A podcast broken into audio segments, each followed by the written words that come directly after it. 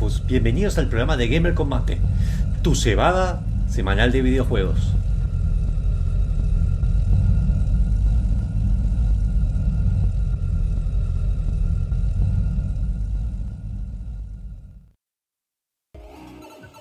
Buenas tardes a todos. Me estaba dando cuenta que estaba muy oscuro, por eso fui a prender la luz. Te, te, Monfus, te, te bajo ahí para que te tomes un té de tiro, haga relajación, algo así, acaricies el gato, para contarle a la gente que nos está escuchando del otro lado que nos pueden seguir por las redes sociales como Twitter, Instagram, Facebook, eh, twitch.tv eh, y pueden leer todas las reviews que ha estado haciendo últimamente Fran en la página que justamente en un rato vamos a estar hablando de uno parecido que hizo en la review, en la parte de las noticias. Pero le recordaba a la, gente que se está enganchando ahora que Gamer Combate es un programa que habla de básicamente de videojuegos. Eh, venimos haciendo podcast hace rato, eh, hace unos 5 años, si no me equivoco. Este sería el sexto, creo. Este sería el, el sexto año para la radio, digamos. Sexto año haciendo radios. Eh, solo con 152 programas, pero nada, casi todos los sábados venimos haciendo programas. Si, quieren escuchar todos nuestros anteriores programas que debatimos, hacemos reviews, eh, debatimos temas eh, controversiales, tenemos invitados y demás, pueden escucharlo. claro, creo que lo debatimos en algún, en algún momento pueden buscarnos en spotify.com como Gamer Combate. Sí, decime. Ahí está. No, eh, gracias porque por dos pesos. No, que estaba, es por alguna razón, cada vez que se, se actualiza Streamlabs, los micrófonos y todo eso me los pone como que no se escucha. Ahí se estaban escuchando ustedes, no se me escuchaba a mí. No sé por qué me detectó que el por defecto no es el por defecto, sino que era un micrófono que ni siquiera tengo instalado acá. Pero bueno. le, mandamos un saludo a, a Podcast Todos por dos pesos que cada tanto publican ahí en el Discord de Gamer Combate y la verdad que unas temáticas muy bizarras. Eh, no me he sentado a escuchar porque soy pésimo escuchando. Sí, pero pregunta: ¿el podcast por dos pesos es dos pesos de la época de los 90 y se fue con inflación y quedó el nombre? ¿O es, que está devaluado? No, no entiendo. Hay que ver el sistema monetario que usan, porque capaz que dos pesos puede ser dos pesos de no sé, Bitcoin, dos pesos de, de chapitas de Coca-Cola. Dos unidades de una moneda. Punto. dos unidades monetarias. Ah, igual creo que creo que eh, dos pesos porque creo que el logo tiene el ah, nuestro viejo billete de dos, pesos. Pero bueno, eh, Dicho todo esto, eh, ¿crees que pasemos a la ronda de presentaciones, Obvio, obvio. Que ahí hola el Nono que dice que por fin nos enganchó. Le mandamos un saludo al Nono. Y Nono sí nos enganchó. han estado jugando al Valheim últimamente. Me, me metí cuando arrancaron, la verdad que no entendía nada. Ah, nos, sacamos justo cuando sacaron de circulación el billete, por eso el nombre dice. Que el día que nos sacaron de circulación. Qué bueno, espera, es buen motivo, es buen motivo. Es como en honor a ¿viste? y me Mario. Bueno, empezamos la ronda. Perfecto. Em, ¿Vos sos el que decís quién arranca primero? la última vez lo hiciste por orden de presentación, pero bueno, es que presentemos a, a, la persona que tiene fondo blanco iluminado? Que yo lo veo a mi izquierda, pero no es a mi izquierda seguramente. Está a tu derecha en este momento. Y está, eh, pero la tostadita, hace falta comer la tostadita ahora. es un desastre este programa, loco. El tipo llega tarde con dos apagada. A mí se me apaga el micrófono. Este se come la tostada. Hola, hola, busca. Está tu presentación. Avisar cuando esté. Buenas tardes a todos. Eh, la verdad es que yo estoy contento con el tipo de programa este que ha salido. Bastante relajado, más tranquilo. estoy tranquilo porque está todo en orden. Pensalo como un programa relax. Igual estoy contento porque ahora ya no tengo el desastre que tenía a mis espaldas, sino que tengo simplemente una pared blanca y es porque ya el programa no lo estoy haciendo desde Mendoza. Así que les mando un saludo a ustedes, a los que están allá Acá está igual de frío, les aviso. Y, y bueno, nada, muy feliz poder, poder seguir estando acá con ustedes desde otra provincia. Bien. Recordemos que ahora Guillermo Comate tiene corresponsal en Córdoba. Eh, estamos, eh, este oeste y al medio, ¿viste? Como vamos juntando la fichita del test. Aunque Buque no se va a llegar tarde. Hay una guerra y llega tarde, ¿viste? Con los generales. Se salva, se salva. Pero, pero te lo dice, ¿sabes cuál es la diferencia? Buque te, se compromete y te jura que no va a llegar tarde y llega tarde. Café te dice, Mira, te voy a las 7, pero voy a llegar a las 8. Pero te lo hice. yo, no, yo no me he jurado ni he comprometido a nada. Yo a las 7 estuve acá. No, no, no. 7 y 8, está grabado, está grabado. Dale. Vamos con el señor de la barba prominente que está. Ya ha salido un poquito más lo, el teñín, que está de moda. Eh, que yo no, eh, yo estoy con el pelado que no es de moda, es por la edad, eso siempre nunca pasa de moda. En, realidad sigue, sigue ahí, pero es el snap cámara. Ah, bien. El tipo que no sé, estará en Detroit de 2100 de, o Argentina en un mundo ideal. El señor de la barba, Jaffi. Yo lo estuve viendo preparar y Hola, ¿qué tal? Ahora tenés que decir eso. Hola, ¿qué tal? Eh, sí, como pueden ver en la imagen, yo soy muy una persona muy bajita. Entonces, todo me es muy grande. ¿no? En verdad es más barba que persona. Bien. Eh, acá dice podcast por 2P, para cuando vuelvan las expos de cómics y videojuegos tendrán corresponsales por todos lados. No lo sé, porque a Buque le mandaba a sacar fotos, no te saca fotos. Jaffi es como, me da flojera y a mí me da pánico la gente. Así que lo más seguro que sigamos manteniendo este formato. Creo, creo que Monfos hoy se levantó bastante pesimista, cabe aclarar. Eh, y por suerte en Gamer Combate hay otras fuerzas que contrarrestan el pesimismo de Bonfu, que por ejemplo eh, Gustavo, que le mandamos un saludo, es otra que dice, dale Monfu, anda. No, pero me da...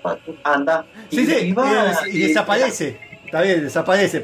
Cada bueno, pero hace su trabajo. Y la, verdad que funciona. Si bien se ve muy pesimista el programa de hoy, lo vamos a llamar Monfu el pesimista, pero me vengaré. A veces me vengaré.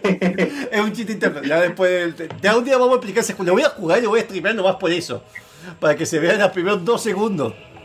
Me ah. parece perfecto. Y vamos con la presentación de quien estuvo presentando a las dos personas. O sea, Mofu, busca tu presentación, por favor. Yo sé que la tenés. me encanta, porque yo soy pesimista, pero me encargan las cosas, total. Ahí está. Café tiene la altura de Tom Cruise. y así es solo.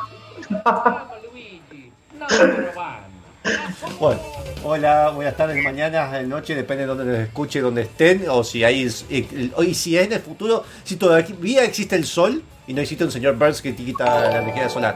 Gracias, Chacho, por compartir y no estar. Mm, no, mentira. Eh, no, tenía un cumpleañito con la papita. Nunca se rechazo un cumpleañito. Así que vamos al primer tema porque estamos justo a tiempo. Perfecto, vamos con el primer tema, si querés lo presento. Dale, por favor. Eh, el tema número uno es, se llama Anthem, de una banda bastante conocida acá en el podcast, en, el en el programa de radio, que lo venimos eh, presentando bastante. No es porque estemos robando, sino porque tiene unos temas muy buenos y porque también robamos. Y porque está libre, está libre, de derechos, creo que es por eso, ¿viste? Para que no te lo ganen.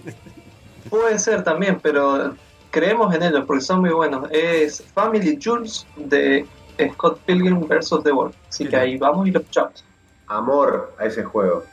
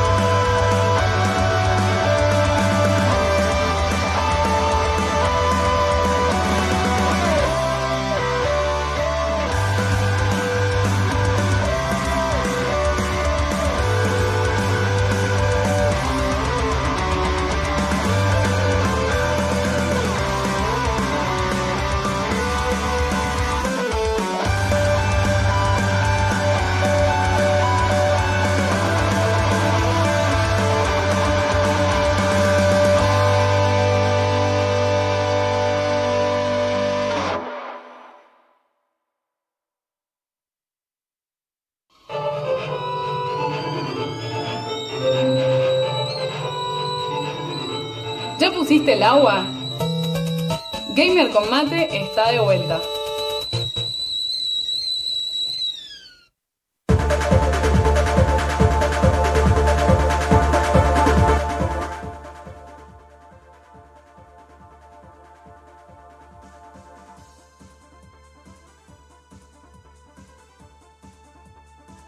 Ahí está. Ahí está, ahora están dando. Ahí, ¿sabes qué me está pasando? Ahora está pasando, excepto lo que acaba de pasar, está pasando cosas buenas porque la transición, todo eso. Eh, y creo que si ustedes están en audio, pueden hablar. A ver, Perfecto. está perfecto, genial. Sí. Es porque estaba, no estaba el gato, el gato quita estrés, está ahí acostado, en el suelo, tratando de respirar. Sí, es verdad, es verdad que extrañamos al gato. Así que. Ah, y porque estuve limpiando todo el día la pileta y. Viste cuando la tenés que guardar, que compras una pileta, te pone re contento y después guardarla es la parte más. Que todos desaparecen. Excepto Iván, que bueno, Iván me estuvo ayudando, así que gracias. Eh, así que bueno, vamos a. A la sección Yuyitos que con el juego y las noticias de la semana. Eh, ya, ya, ya sacaron en Twitch el, el- el iconito del panchito. Bien, eh, en el, juego de la semana, que este es uno que todo el mundo conoce, pero no la vez. Del libro 1001 juegos que tenemos que jugar antes de morir. Por ahora vamos salteando algunos, así que son menos de ish, esos 1001 juegos ish que hay que jugar antes de morir. Eh, en este vamos a, que voy a mostrar en pantalla, la her- hermosa comparación que tengo acá. Ahí mostró, ahí está, listo. Eh, este juego es Super Mario Bros. 2, conocido en Japón como Super Mario Bros. USA, pero el- está basado en el original Yoki, eh, Doki Doki Panic. Es el- un juego que en verdad no iba a ser Super Mario Bros. 2. ¿Qué? No, sí, sí. Ah, Sí, sí. Eh, este juego salió en 1988, si no me equivoco. Bien, sí, 88 en Estados Unidos, justo un poco antes de Super Mario Bros. 3. El original Super Mario eh, no es el que están viendo, Super Mario Bros. 2. Todos recordamos Super Mario Bros. 1. Super Mario Bros. 2, que la versión japonesa era un juego mucho más difícil, agregaba muchas cosas, por ejemplo, hongos que se veían en, en sentido contrario, negros que te... Hongos negros, no negros. Hongos negros que te mataban. Eh, y había ciertos niveles que es en la versión de Game Boy Advance o Super Nintendo, lo pueden encontrar en Super Mario Bros. All Stars, que no sé si está en la Super NES Mini, creo, debería buscar, eh, si no está en la Switch, que se llamaba Super Mario, acá se conoció como Super Mario Los Level. ¿Qué pasó? Este juego eh, estaba diseñado por el mismo creador que hizo eh, Yume Koyo, que trabajó, eh, trabajó para juegos de... Pero, si Yume Koyo era, ahí les digo bien. ¿No era Yopei Yokoi? No, no, no, no, ese se dedicaba más al tema de hardware y estaba más con el lado de Metroid. Eh, era Hide- Hideki Kono y Kensuke Tanaba. Ahí está. Que bajo la dirección de, obviamente, de, de Shigeru Minamoto y Kensuke Ta- Tana- ah, Tanabe. Me, me joden los nombres japoneses. Los tipos son después que damos el CL y demás. Este juego iba a ser un juego totalmente aparte, basado en un programa eh, de un dibujo que tenían en una cadena televisiva que estaba en, en Japón, que eran muy amigos de Nintendo. Hicieron un juego, todo con un contexto arábico, donde se basaba en un libro, eh, en un libro de cuentos, donde tenían que salvar porque se estaba- estaban todos. Era un libro de cuentos que todos del mundo al dormir iban a tener buenas cosechas y tenían buenos sueños. Entonces creaba un sistema dentro de un libro que los ayudaba a tener buenas cosechas. Pero se mete un malo, la jode todo y bueno, pasa eso. Tenía muchas más cosas, te- tenía hasta un sistema de guardado, tenías que bajar cuatro personajes diferentes, había alfombras mágicas, hasta 17 di- niveles diferentes, tenías que terminar el juego cuatro veces con cada uno de los personajes para terminar lo completo y otras cosas más. ¿Qué pasó? Vieron que en Estados Unidos el, Le- el que era Super Mario Bros. 2 no les iba a gustar después más del Crash que y todavía venían como que los juegos difíciles tenían que bajarle un cambio y haciendo experimentos como pasó con el Zelda 2. Entonces dijeron, che, mira, la NES que tenía un poquito menos de cosas que la Famicom por el tema de los saves y todo eso, se le iba a hacer difícil si no tenía los saves y un par de cosas. Entonces agarraron el mismo juego, que los mismos que usaban el mismo motor, y le clavaron los personajes de Mario, lo hicieron más fácil y sacaron eso de tener que terminarlo cuatro veces. Ahora voy a eh, Mario que en un sueño que había tenido encuentra una, una puerta con los amigos que estaban Peach, Toad y, y Luigi. se, met- se mete a esa puerta que había visto un sueño y entra a Dreamland, que es un mundo de sueños donde hay un sapo que de hecho sale en Zelda. Hay un sapo gigante rey que, bueno, está rompiendo a todos y, bueno, vos tenés que salvarlos. Y al final termina el juego que, perdón, spoiler, no sabía si era un sueño. ¡Ah! Ah, ¡Ah! Bueno, la cosa es que, ¿qué agregó todo esto? A pesar que era un juego muy diferente, de hecho yo me acuerdo de jugar de chico y se me complicaba porque era como que venía de Super Mario Bros. 1, de hecho después jugué Super Mario Bros. 3 y después jugué este. Y un juego donde el salto no te hace nada. Así, no, no, el típico saltito arriba no lo tiene. Recordemos que esto es cuando to- recién ahora se estaba instaurando el personaje de Super Mario. Entonces no había algo, es algo muy difícil de hacer hoy en día, creo que se animarían. Sino que tenías que ponerte a tirar a los personajes, agarrarlos y tirarlos, como el juego de Chip and Dale. Con las cartas. Ajá, claro. Verás, Ahora, vos teni- ¿qué pasa? Ya haciendo combos, también tenías tres, eh, antes de perder una vida tenías una barra de vida en sí, que eran tres joyitas y iba aumentándolas, que vos te movías chiquito si tenías una, si no, bueno, iba aumentando, tenías más grandes si tenías más de dos de vida. Había puertas secretas, agregaron, además de cambiar el personaje, agregaron el tema de, de los poses y algunos enemigos. Estaba, por ejemplo, sale acá el Shy Guy, que es un original del, del Doki Doki Panic. eh, que es el fantasmita. eh, no, no, es el No, ah, el de la. la mascarita. Sí, El ojito con la mascarita, que es muy importante en Yoshi World. Bueno, además, ¿cuál es la diferencia? Mario es el que saltaba más lejos, Luigi es el que saltaba más alto, Peach era el que podía flotar, pero en todo demás era más lento, y Toad era que corría más rápido. Y supuestamente Toad, pero... Eso fue un auto de carreras. Eh, y todo esto tiene que usar distintas habilidades, entonces te, decía un enfoque diferente para hacer cada nivel. Además de todo esto, eh, acá empezaron a experimentar con los movimientos horizontales. Sepamos que Super Mario Bros. 1 era todo de izquierda a derecha. Acá no pudieron hacer que, eso en Super Mario Bros. 3 el movimiento sería diagonal.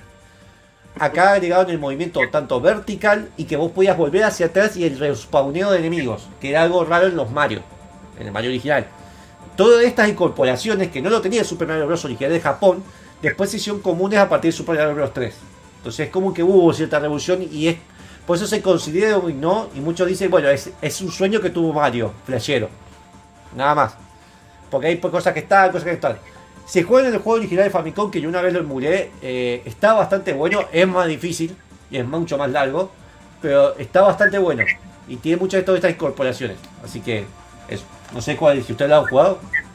O sea que básicamente la historia resumida es que los japoneses miraron el juego y dijeron los americanos nos aguantan la gira y Básicamente. lo tuvimos que hacer como para los niños que van a los arcades a jugar jueguitos para nenes en nivel de dificultad básicamente. Básicamente. seguramente los testearon con nenes para decir, sí, sí si este nene lo, lo, lo vence, es apto. En pantalla, perdón, que hay un momento se, porque justo estaba explicando y a veces estoy la anda como quiere. Ahí está mostrando, eh, lo voy a poner al principio de nuevo, está mostrando la comparación a la izquierda de la versión de Nintendo, de, de- perdón, de Japón y a la derecha la versión de que salió en Nintendo. Que van a ver que se parecen y a la vez hay como pequeños cambios, la música y demás. De hecho, la intro es totalmente diferente, está más animada la otra, por el hecho que estaba basada en un programa de televisión.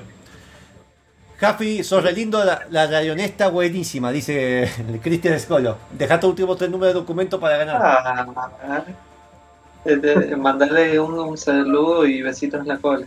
Puedes cambiar, estamos en radio. Antes de con, contenido. Bueno, está bien, cada uno hace lo que quiere. Bien, eh, cada uno pone sus labios donde quiere. Bueno, noticias. Sí, mira, eh, 696, ¿Cómo qué idiota que. co- como son las 7 y 29, pero todavía no llegamos a la media hora de transmisión, que asumo que serán 5 minutos, ¿quieres que lo hagamos rápido o tranqui? Vamos a ir tranqui, mejor Vamos. tranqui total. Listo. Vamos, tranqui. Perfecto. Eh, acá desde la cucaracha me pasa información chacho. Cucaracho. El cumpleañito. Cucarachacho. Cucarachacho. Cucarachacho. Eh, que PlayStation está preparando una película de el tremendo juego que Fran hizo la review en la página, pueden ir a buscarlo. El Ghost of Sushi. Y no es que sorteamos Eh, también. Exactamente, el año pasado sorteamos una copia del, del Tsushima, del el fantasma del sushi. eh, sí, y hicieron un reservado que, si no me equivoco, fue Fran. Tiene que haber sido Fran. Sí, Te mandamos perdón, saludos. perdón. Eh, esta nueva película, eh, una de las cosas que recibió así como muy destacada fue que el director es eh, que hizo las películas de John Wick, entre otras. El guionista. el guionista, ahí va. Eh, El guionista. que también fue el mismo que hizo el guionista de, la película Kung Pao, para los que no sabían. Espera, espera, yo leí que era el mismo de John Wick. El director. Sí. Claro, o sea, el, según lo que Chacho me informó, es el director, sí, Director, bien. que es el mismo que fue el director de Kung Pao. Esa especie de película Ish. del, del Chosen One, The Chosen One. Wiu, wiu, wiu. exactamente. Bien. Em, sí, eh, no, no voy a no voy a andar mucho más en eso, eh, porque quiero pasar a la próxima noticia, como pueden ver en el feed de noticias de, de Facebook de Gamer. Este jueves salió eh, otro juego gratis más en la Epic Store que se llama Creature in the World. ¿Mm? Em, Eh, ¿De qué? este es un juego, este es un juego de exploración descendente de mazmorras, eh, tip- tipo hack and slash. Como o menos, el- eh, ¿Cómo se llama ese que estaba basado en el diablo? El Torchlight. El Torchlight, ajá. En donde nos ponemos en la piel de una unidad llamada Bot C, así como el USB tipo C, pero no. Pero no, boca cualquier lado este juego. Claro.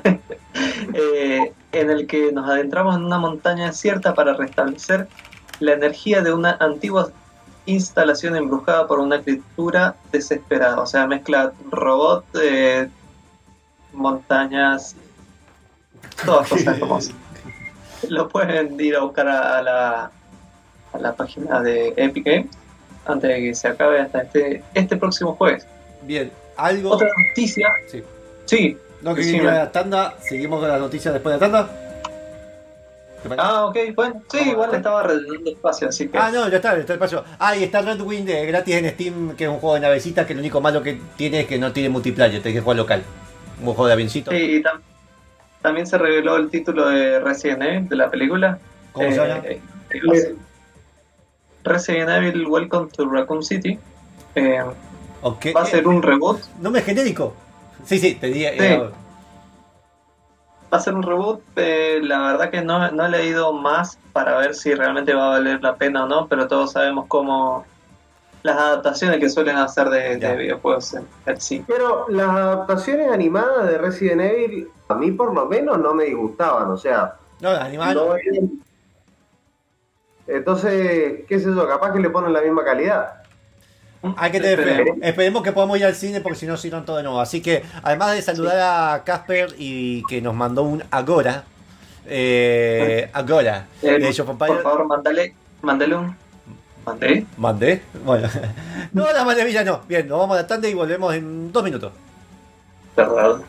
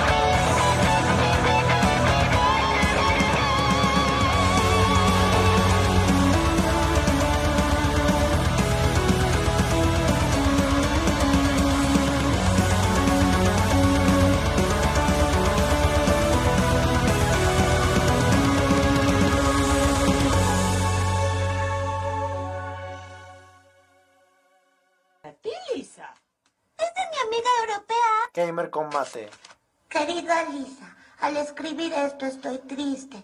Nuestro presidente ha sido derrocado y... reemplazado por el benévolo general. Jafi. Todos amamos a Jafi. y a su glorioso régimen. Con amor, niñita.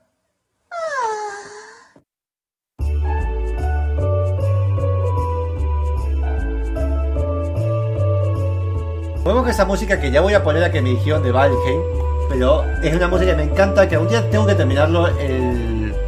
¿Cómo se llama este? El Mega Man Legends, que siempre me encantó, ahora que tengo la PlayStation Mini, obviamente de forma legal lo voy a tener ahí la PlayStation Mini, porque no tengo otra forma legal de tenerlo, que la PlayStation Mini.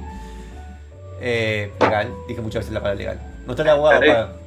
Me vengaré. Bien, eh, vamos a estar hablando ahora de las primeras cebadas. Las primeras cebadas del juego Valheim, que voy a mostrar un poco de gameplay de fondo. Un juego que para algunos. No sé, yo era uno de los que decía, ¿por qué esto le está gustando a mucha gente? Después como me encanta y después como, como lo uso para relajarme. es un juego que ni me va ni me viene. Si querés, eh, hable un poco de los desarrolladores y después expandir un poco vos, Jafi. Eh, dale. Me, me parece copado. La verdad que es, ese identikit te lo había dejado vos. Yo sé que vos lo sabías. No, no lo sabía, pero dije por la duda porque sé que algo tenía que preparar porque no, no mucho juego. eh, creo que vos has jugado más, más horas que yo, así que vos estás más eh, para eso. Valheim es un juego que es un sandbox, es decir, mundo abierto, se puede decir, un que uno está libre de hacer donde quiere, aunque hoy en día se usa el sandbox para cualquier término. Eh, hay juegos que se dice sandbox y no son tanto. Eh, de supervivencia, diría que un supervivencia light, se podría decir, para la gente que está cansada de jugar juegos de supervivencia donde cada cosa cuenta, te puede enfermar, de ver que a veces está bueno. De hecho, a mí me encanta eso de Sí, sí. Fallout, pero por ejemplo, para streamearlo no me gusta. De hecho, me gustaría que Fallout, no sé si el 4 lo tiene. Con el New Vegas no puedo alternarlo en tiempo real. Bueno, y justamente ahí te voy a parar porque no estás hablando de los desarrolladores, así que Pará, voy a pará, meter bocado. pará, pará, estoy en eso. Es un juego de supervivencia light de un equipo de Suecia, si no me equivoco. Iron Gate Studio, que está publicado por Coffin, Stein, ah, Coffee Stein Studio. Eso me pasa por no tenerlo anotado. Trato de acordarme. Estos son los mismos que publicaron juegos eh, emblemáticos, y han desarrollado y han publicado juegos, pero desarrollado han hecho eh, Sanctum, no sé si lo conocen. Eh, yo lo he jugado un No, poquito. nombre nomás. Eh, God Simulator. Eh, Sí. está. Eh, Satisfactory, que está en el Deluxe ahora. Y también, bueno, han hecho. Eh, esos son desarrollos y publicaciones suyas como TikTok, A Tale of Two, Deep Rock Galactic, el de los enanos. Que van. El que al final no jugamos, el que queríamos jugar. Bueno, ese. Y este es un juego que Sí. está hecho por está hecho en Unity, que eso me sorprendió. Yo creo que está hecho en otro motor, no sabía que estaba en Unity. Eh, y es un juego que todavía está en el Early Access, así que sepan que lo que van a ver ahora hay toda una línea de cosas que están haciendo. Listo. Sí, para, bueno, la gente que nos está viendo por YouTube en programas grabados o en el streaming en vivo, se da una idea de cómo se ve más o menos el juego. Pero voy a volver a lo que dijo Monfo en un principio de que no es, eh, no es un juego tan manija, no es un salto tan manija como si lo es el Scam, que en algún momento voy a hablar cuando ya saque la versión 0.5. Eh, ¿Qué es, un jugador juego, es un juego bastante, si bien tiene eh, mucha profundidad, pero es como bastante fácil de empezar. Eh, tiene, o sea, básicamente son una- un vikingo. ¿Se escucha eso? Sí, sí, se escuchó. Busca, hagamos una cosa porque estás al lado de una autopista, parece. No, no, no. No, soy yo. Ah, No, yo no soy. ¿Quién fue? ¿Jafi? Javi. Ah, justo te pasó vos, yo creo, no, porque como puso cara del búnker, yo creo que digo, bueno, de que habla Jafi, de ustedes lo silenciamos nosotros, bueno, no importa. Organización. Ah, Aprovecho este corte para decir gracias a Matt Thompson que se suscribió con Prime por seis meses a lo nuestro. Y hola. Y Casper eh, que dice si estamos jugando al Underground 2 por el fondo. Pero bueno, al Speed Underground. falta el neón. Dale. Sí, eh, básicamente es un juego que sos un vikingo en tercera persona y tenés que eh, de alguna forma eh, derrotar a diversos dioses. Es, es- esa sería como la, la premisa simplificada. Es un juego en el que tenés que no solo matar bichos, equiparte, talar, o sea, farmear mucho, eh, Talar. matar mucho, muchos bichitos, cortar muchos árboles, construir. Eh, pero toda, toda esa parte de que para alguna gente es muy tediosa, es, eh, lo, lo que es el crafting, está como muy bien simplificado. O sea, Sí, no es como que tenés, te encontrás 500.000 objetos o tenés cosas que, que no sabes para qué sirve y no lo usas nunca, sino que es como, va muy a lo básico. Primero talas arbolitos, construís y así te va liberando qué cosas puedes craftear y demás. No es como que te encontrás un objeto que dentro de 500 horas lo vas a saber usar. Eh, está muy bien cuidado. Eh, y es como bastante entretenido y bastante atrapante porque, o sea, no solo es muy satisfactorio la- las acciones básicas, eh, tiene un sistema de, de RPG en el que, ah, por ejemplo, como el Oblivion, que para levelear la habilidad de saltar, tenés que saltar. Así que vas y saltás y mejoras de nivel y mejor. Eh, con respecto a correr, con respecto a talar, con respecto a, a- a pelear con enemigos con cierta arma. Eso es bastante satisfactorio y como decían la- las acciones básicas como ir a talar, o sea, el hecho del movimiento, el golpe, cómo se escucha, eh, los efectos de, de- de luz que tiene, están como muy bien pulidos. Que por ahí uno cuando lo ve en gameplay lo juzga de cómo se ve el personaje, porque se ve como bastante chacabuquiento, o sea, Podríamos- bastante simple. Perdón, te interrumpo. Dice, bueno, les le, falta, pero todo lo demás está como bastante trabajado. Sí, Te interrumpo, Sí, Nico. Eh, digamos que eh, lo que es modelado texturizado, porque el juego es- relativamente es re liviano, pero es medio demandante de algunas cosas justamente por los efectos de partícula que hay, ya no sé si un abuso, pero es lo que lo hace bello al juego y lo hace tranquilo. Vos ves mucho pasto de movimiento, ves los efectos de lluvia, ves los efectos de lucecitas en el agua y sin embargo las texturas, digamos que son de un juego viejo, porque es un juego indie, de hecho por pocas personas. Sí, justamente. Sí, ¿Es muy adelante. el juego en, en todos esos detalles? Eh, para mí sí, para mí sí lo fue. Y justamente como decía el Mofu, eh, cuando es de noche y empieza a haber tormenta, que vos ves los rayos, ves la lluvia, Sí, sí, la verdad que es tremendo, es tremendo. De- después lo ve al personaje y sí, ¿qué pasó? A ver, tenemos también, hay cosas como la física, que es lo que decía Jaffi, que de hecho yo me la primera vez que me morí fue así, vos tenés un árbol y el árbol, depende de cómo caiga, puede pegar a otro árbol que te cae y te cae encima, así tenés que fijarte eso.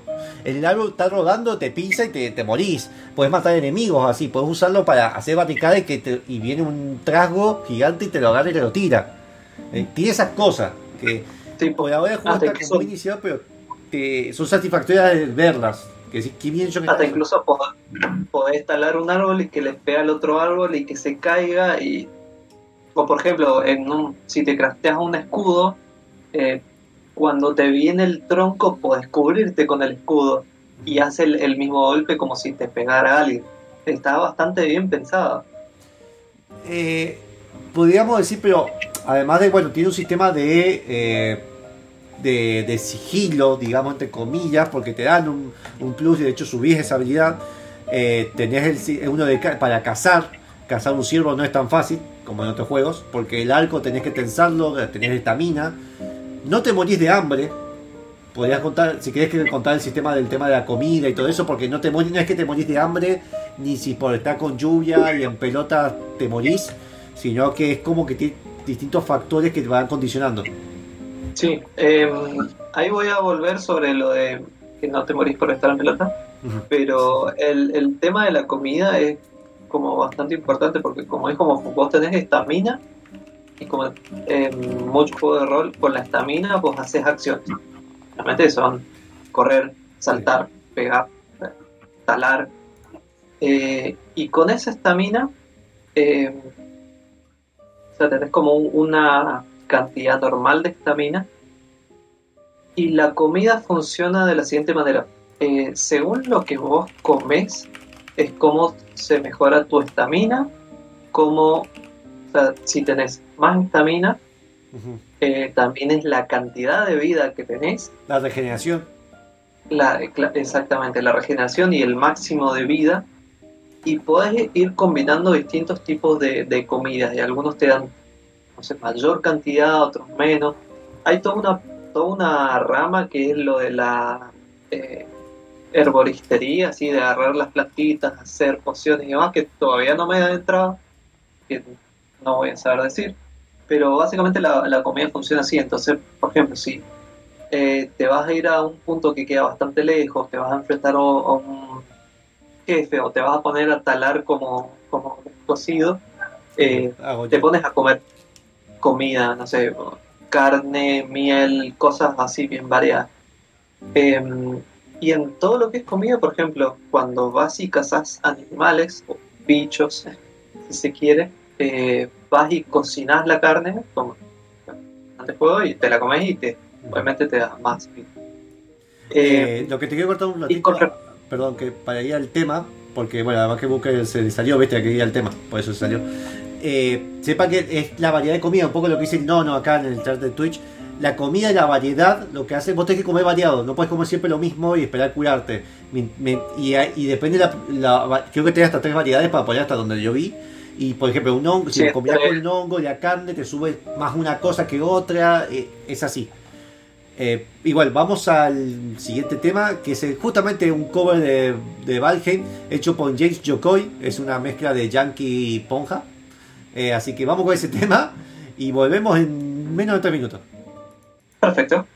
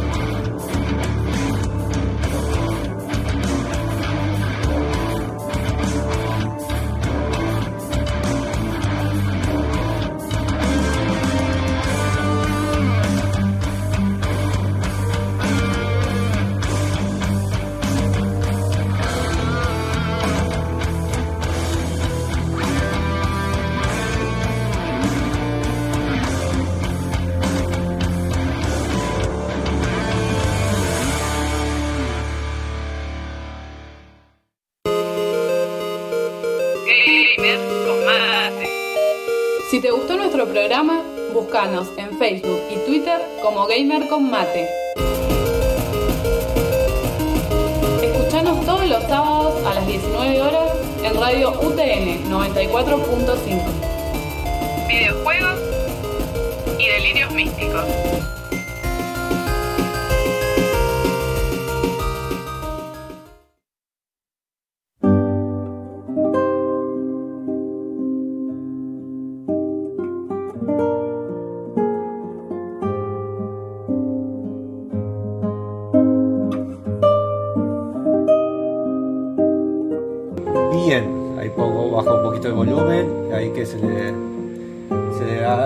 Booker. Y voy a hablar un poquito de lo que dice Nono en el chat, que eso yo no sabía, que dice que, bueno, es lo- que eso es otra cosa buena que tiene Valheim. Creo que una vez, porque no entendía bien una cosa de uno de los jefes, de cómo ubicarlos, porque nos aparecían dos en el mapa, que ya vamos a hablar de ese sistema. Pero en general el juego no te requiere, como otros juegos de supervivencia, de tener que estar wikipediando todo. Que es un- el- la mitad del juego es estar buscando en Wikipedia. Que pasa a veces en Terraria, pa- no tanto, pero pasa en Terraria, pasa muchísimo, que lo arreglaron con el tema de las ayudas, con Minecraft. Este es un juego que no esperen eso, no esperen hacer cosas, a pesar que hay unas construcciones locas que voy a mostrar en video dentro de poco, donde hay un tipo que se hizo básicamente la... ¿Cómo se llama el lugar de la, el Señor de los Anillos? El, Abismo. La Tierra Media. no, no, pero el, el abismo, eso. Eh, hay gente que ha hecho locuras, que voy a estar mostrando ahora en pantalla. Y eh, también dice que, por ejemplo, que vos podés combinar las comidas cuando estás cocinando. Si la combinación de comidas, como las cocinas con planta, con hongo, con carne, también te generan otras eh, estadísticas. Además, bueno, una cosa que no me voy a contar, que en verdad es lo de menos, porque es todo una justificación, eh, es el de eh, la historia. La historia se basa en que Valheim sería como el limbo, o no, no limbos, porque el limbo es como, es como donde los juzgan a los guerreros vikingos para pasar justamente al Valhalla. ¿Qué pasa? Es una zona donde está por un montón de, de, de seres oscuros que están tomando demasiado control, entonces fueron a buscar todos estos héroes que para que digamos salvarlos de que no pueden entrar al Valhalla, bueno, entonces demostrar ahora si quieres Valhalla porque se nos está despelotando un poco el Valheim, que es el lugar este. Y eh, tenemos un cuervo que cada tanto nos va dando ayuda. Esto es una excusa y eh, se genera todo proceduralmente, aunque no sé qué tanto, porque hay cosas que son medias fijas. Y se juega, creo, hasta ahora. El- es- paréntesis, se genera el mapa del Valheim proceduralmente. Bien, el mapa en sí. Lo que sí, cada uno se puede meter y se juega hasta 8, digamos, los mapas no puede tener hasta 8 jugadores hasta ahora. Pu- O dejar un servidor prendido, de hecho hay gente que está haciendo y vos te metes, pero hasta 8 personas. Hay un sistema más o menos para que nadie se esté robando entre ellos, que para mí, me, para mí, se tienen que robar entre ellos, pero bueno. Y está hecho para que justamente la experiencia sea de pocos jugadores, no, no hay esa cosa de ver 50, 60 jugadas a la vez, son pocos. Y podés tener un PvP, de hecho tenés que activar. Tenés que poner la opción de que vos te activás el PvP para justamente para batallarse entre ellos. Pero no es el punto del juego. Bien. Después vas a poder tener barcos, vas a construir los barcos grandes. Hasta ahora tenemos la, la sencilla. Podés hasta hacer, hacer pozos, que nosotros hicimos un canal tipo canal de Panamá para pasar con Happy porque no queríamos dar toda la vuelta. Eh, podés nadar, no puedes bucear hasta ahora. Creo que lo van a agregar, pero por ahora no se puede. Y Sí, vos tenés un eh, sistema de jefes, que bueno, ahí va luego. ¿Los jugadores aparecen en partes aleatorias del mapa o aparecen todos en un mismo punto cuando se mete más de uno? No, aparece. Por lo general, arrancan en. Ahora me- hiciste plantear la duda. Para mí aparecían, o sea, cuando vos te unís por primera vez en el tumulto de piedras inicial, pero tengo dudas porque creo que la última vez que me metí al. O sea, cuando me metí por primera vez en la partida de Mob, aparecí donde estaba él. De ahí en más, o sea, eh, una vez que el server ya te registra, de ahí en más, eh, apareces donde estabas antes. Eh, Ah, mira. Sí, sí. Sí. Eh, para echar un, un poquito de luz, no tanto, a lo que hablábamos pues, del Valhalla, eh, básicamente la mitología nórdica dice que eh, hay una parte que no me la acuerdo bien de cómo era el inicio, pero cuestión es que tenés a los dioses nórdicos versus los gigantes más Loki. que es como que ellos siempre trataban de conquistar a la Tierra y versus los dioses, que los dioses eran como súper poderosos, pero Loki y los gigantes eran más poderosos aún, y los guerreros en la Tierra que se convertían en héroes, digamos, dando su vida en cada lucha, ellos tenían el, el privilegio de ir al Valhalla para combatir junto a los dioses. O sea, viste, por ejemplo, en la serie Vikings, siempre dice cuando se muere y alguien dice, tú irás al Valhalla, dice, estarás eh, brindando y festejando con, no me acuerdo los nombres de los otros dioses, ¿no? Bien. Sí, eh, con. Ay, me olvidé el nombre. Uy, qué mal que estoy. eh, Thor. eh, el padre del Thor, ¿cómo Sí, se llama? Odín. Odín. Eh, Odín, vos. Sí, pueden ver destripando la historia con de los temas que cantan y ya está. Aprende más que en la escuela. Bien, fuera de eso, sepa que sí, hay que dormir, es para los puntos de restauración. De noche, eh, si no tenés luz, eh, se te baja la estamina, los bichos son más activos. Podemos decir que hasta ahora el mapa del principio es como muy vacío, los animales son. Los bichos que te aparecen que son como. En español sale con otro nombre, enanos eh, sucios, básicamente como musculosos. Pero, y tenés minas, catacumbas que tenés que explorar, aparecen esqueletos, tenés los trolls que tenés que tener una buena estrategia para ganarles. Ahí un tipo se tiró y se mató, no sé por qué en el video. Vos al morir, a eso me dio una idea, ah, para contar. Al morir, dejás un tótem de tu cuerpo donde estabas, perdés todas tus cosas, pero se te marca en el mapa. Bien. Y en el mapa vos tenés que recuperarlo. Si vos no morís de nuevo, o sea, recuperar, bueno, recuperás todo y tenés tus cosas. Y perdés los puntos, un poco de puntos de, de habilidades perdés- ganaste. Además que perdés un, o sea, la primera vez que morís, perdés un poco del conocimiento de las zonas que exploraste. Claro. Ahora, si volvés a morir sin recuperar tu cuerpo, no solo perdés dónde estaba tu cuerpo, te, si vos sabés, vas y lo encontrás, Cosa que me pasó. pero ahí perdés completamente la noción de todo el mapa que habías explorado. Sí, y, y con, con respecto al. Voy a ir a la parte de crafteo y construcción, que es algo que me gusta mucho.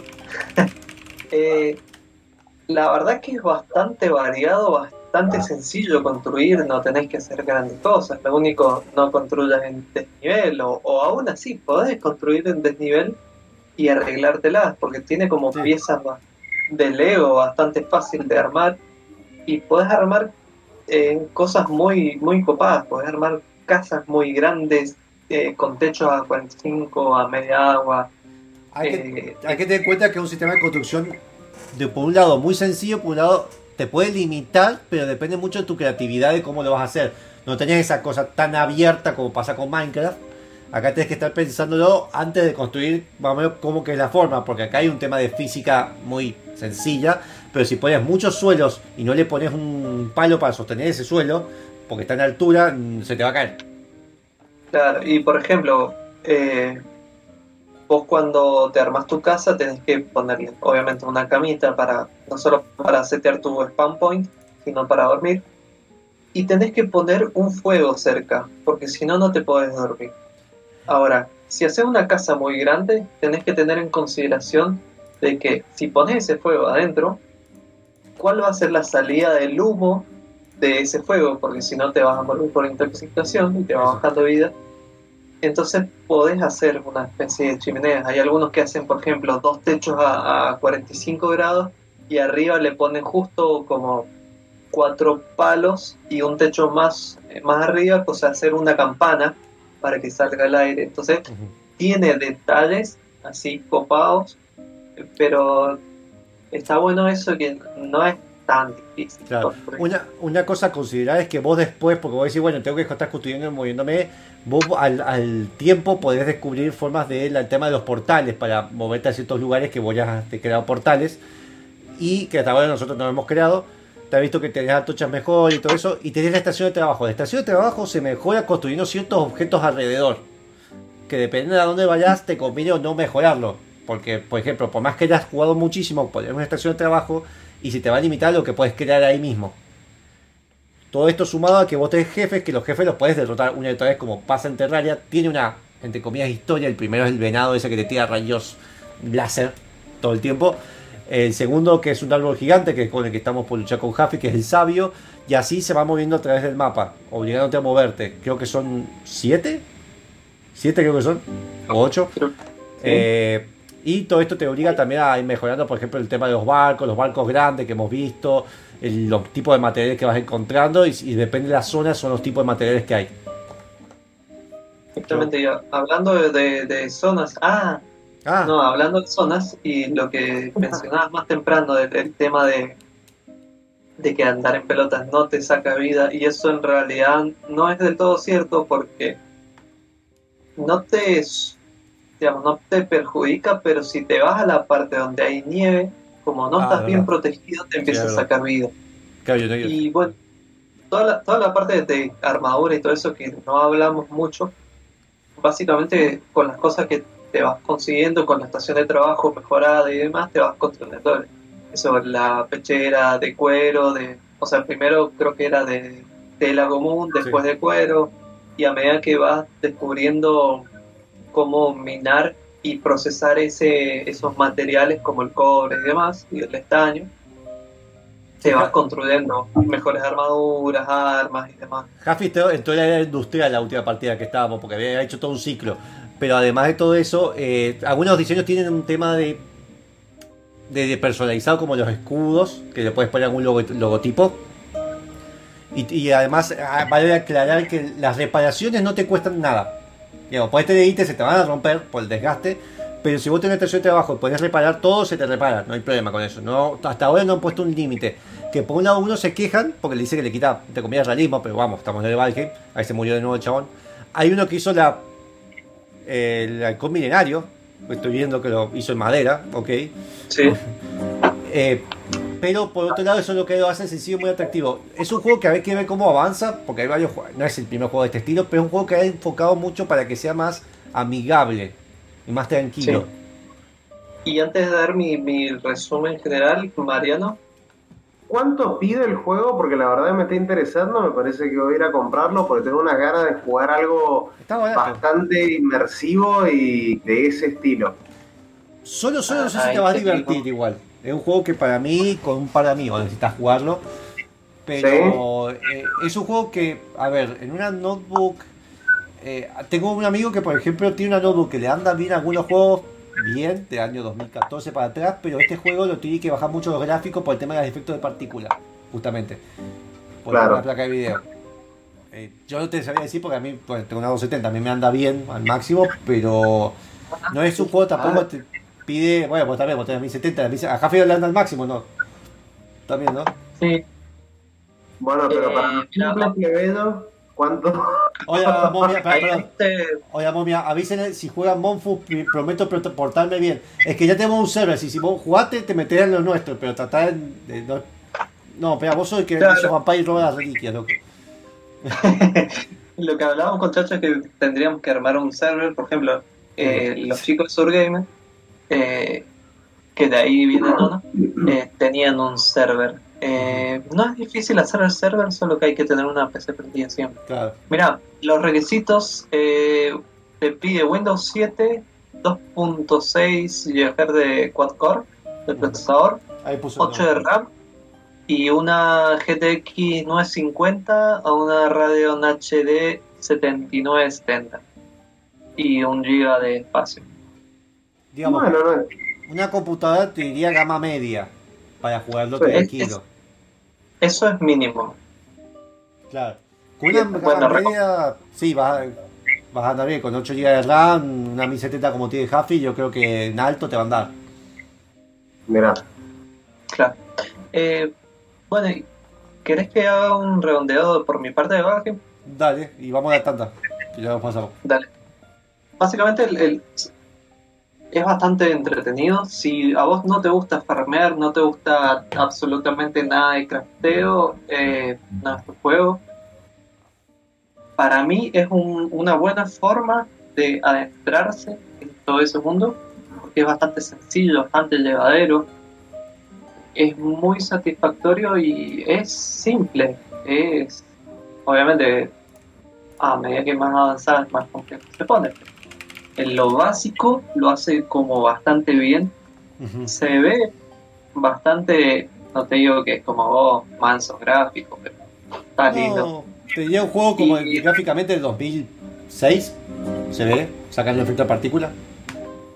Sí, puede ser. Pero es bastante entretenido. Y bueno, si te gusta craftear, si te gusta farmear, sí, te, te va a encantar. Ah, no es como nada complicado. Es un juego de supervivencia que vos te lo jugás mientras estás tomando un tecito antes de ir a dormir. Te diría, algo así, Sí. es tranquilo. No, yo en realidad se lo recomendaría a la gente que quiere sentir alguna sensación de progreso y por ahí en el día a día le, le está costando bastante. Acá es como una buena forma de sentirse un buen humano. Sí, sí, básicamente. Sí, además que todo, todo lo de supervivencia, eh, de nuevo, no es difícil y lográs muchos avances en poco tiempo. Bueno, eh, Sí, vamos- por ahí. Perdón, sí, te corté. No, y u- ul- última cosa, eh, navegar bastante, está bastante bueno, porque no es la, la típica que te subí al barquito y irás, Claro. sino que tenés que tener en consideración el viento, cómo lo vas moviendo y al, que al principio de alguna forma te esfuerza a ir en una barcaza, así, en una balsa con una vela y decís, en cualquier momento se le rompe. Pero nada, bastante lindo. Sí, te dejó, al principio es medio difícil raro entenderlo, pero después sí está, está bueno y es difícil. Así difícil, pero está bueno, se siente bien el manejo. Recordemos que el juego está en, eh, en Early Access, pero full price está a 225 pesos. Más impuestos, ponerle que Por son un juego- 380 pesos. Argentinos. Sí, y ponele que como mucho 300 pesos sin sacar la cuenta, pero eh, va- vale la pena. Para mí vale la pena. Si tengo un poder amigo, para mí vale la pena. Así que bueno, vamos a la tanda y volvemos con el reservado de Booker, de Stellaris, si no me equivoco. Stellaris. Stellaris. Exactamente. Nos volvemos Stellaris. y ya nos solemos.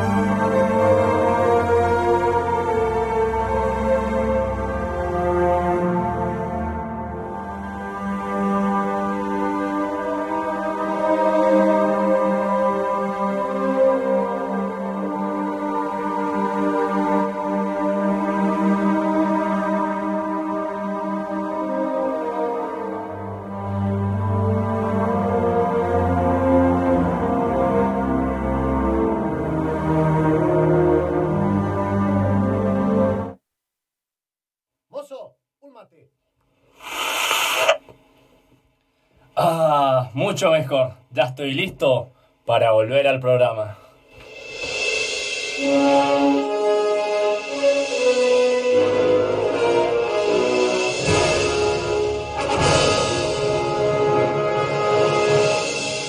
Y, y el artista del mate, yo lo estuve viendo preparar y arte fue.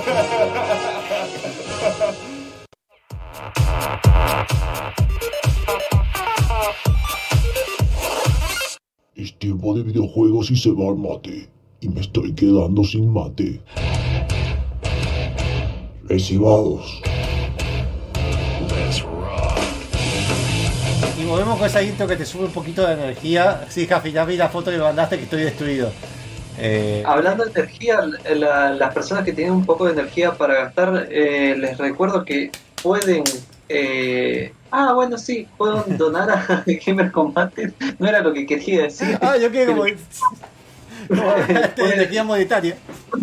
El monstruo quiere plata. Que si pueden plata.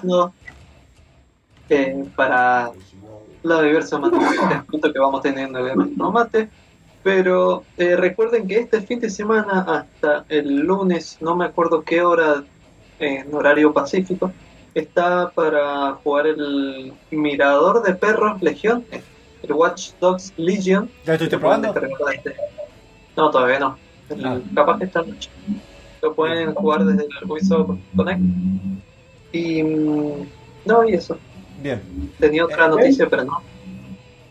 Eh, bueno, y recuerden que nos pueden seguir en Discord, que en Discord tenemos un grupo de que nos juntamos a veces para jugar un videojuego. Estuvimos jugando con, con Jaffi, estamos jugando, que esperemos que se sume hierba al Dead by Deadlight. No, espera, Daylight, ay, me confundo con el otro siempre. me- El Sí, pa- estamos jugando. el- Los zombies corren en piola. Los zombies corren piola. Sí, el Daylight todavía no lo estamos streameando. No sabemos si lo vamos a streamear. Si alguien quiere que lo streameemos, porque pasan cosas muy divertidas, que nos escriban a, a, ahí a la fanpage. al- a- acá mismo al, al- la transmisión. Eh, es- que está esa palabra. Pero Eh, ahora. Sí, no- quería redondear, pero ¿querés decir algo más de eso? No, lo último es que, bueno, cada tanto se llamaba Borderlands, que lo estamos terminando de a poquito, hasta solamente cuando está hierba, y lo estamos terminando porque Descartes jode y se mete. No más. Y Chacho, que por alguna razón sigue insistiendo, pensar que no participa, porque me quiere hacer ver sufrir. Eh, y eso, bueno, y cada tanto terminamos de Fallout, pero si mañana, no sé, si quieren que terminemos de, eh, Dying Light, para mí, va. Ah, Pues bastante divertido.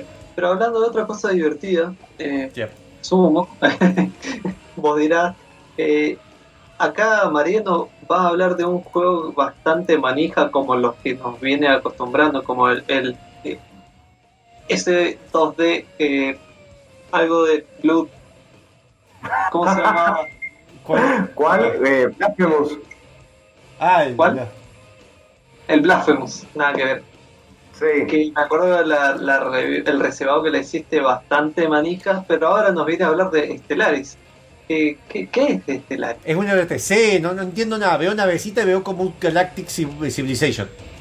Es que es justamente eso, es un juego 4X, que las 4X, eh, para los que no lo sepan, es eh, Explore, Expand, Exploit y Exterminate. O sea, explorar, expandirte territorialmente, explotación de recursos y exterminación del enemigo. Sos Estados Unidos, Eh, básicamente.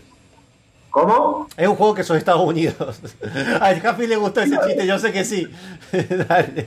Sí, te. Bueno, es un juego, vamos a empezar primero hablando por los desarrolladores, es un juego desarrollado por Paradox, eh, Paradox Interactive, que son los mismos que hicieron Europa Universalis, Crusader Kings, eh, Hearts of Iron 1, 2 y 3. Magica. Eh, Magica también, Magica 1. No sé, no me parece que estuvieron en Magica 2. No me No estoy seguro si fueron los publishers o los... Ahí, ahí te lo a- yo te voy a googlear.